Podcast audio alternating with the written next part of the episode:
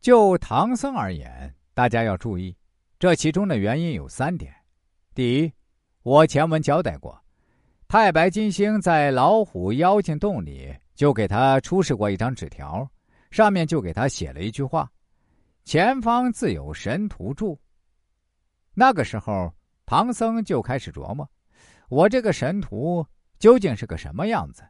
到底有没有这样一个徒弟呢？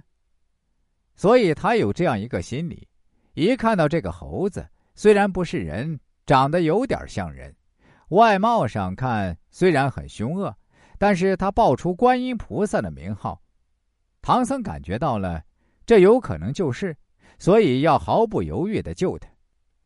第二个原因就是观世音的，当孙悟空把观世音抬出来的时候。唐僧那是一点都不犹豫的。在长安城的时候，观音在空中一显像，从那个时候开始，唐僧对观音就是言听计从，无限的膜拜。所以，观音菩萨安排的一切，他是一定要服从的，不管这个猴子说的对与不对，只要提到观音菩萨四个字儿，他一定会接受的。第三个。当然也是更重要的原因，所有听众朋友要注意到，就是在前面两次我给大家讲过，第一次他带着两个仆人掉到妖精洞里，被老虎把两个仆人给吃掉了；第二次猎户刘伯钦在他面前杀死了一只猛虎。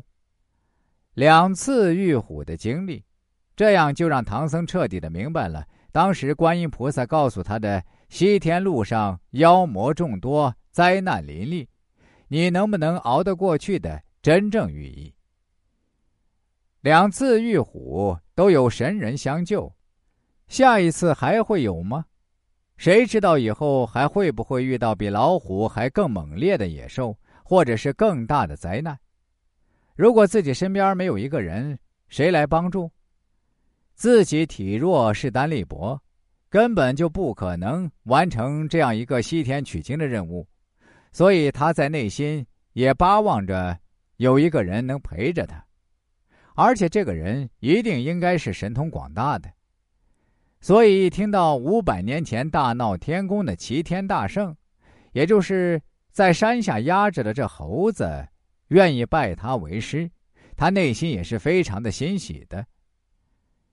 那么我们今天就长话短说。反过来讲，孙悟空，我刚才也提到了，之所以能够心甘情愿的拜唐僧为师，这里面他有两个原因。第一个就是刚才提到的，观音菩萨为他指的这条道路。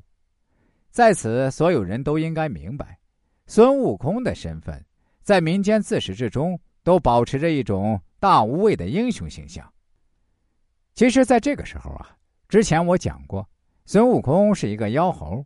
这个时候，他的本领神通是三界之内都公认的。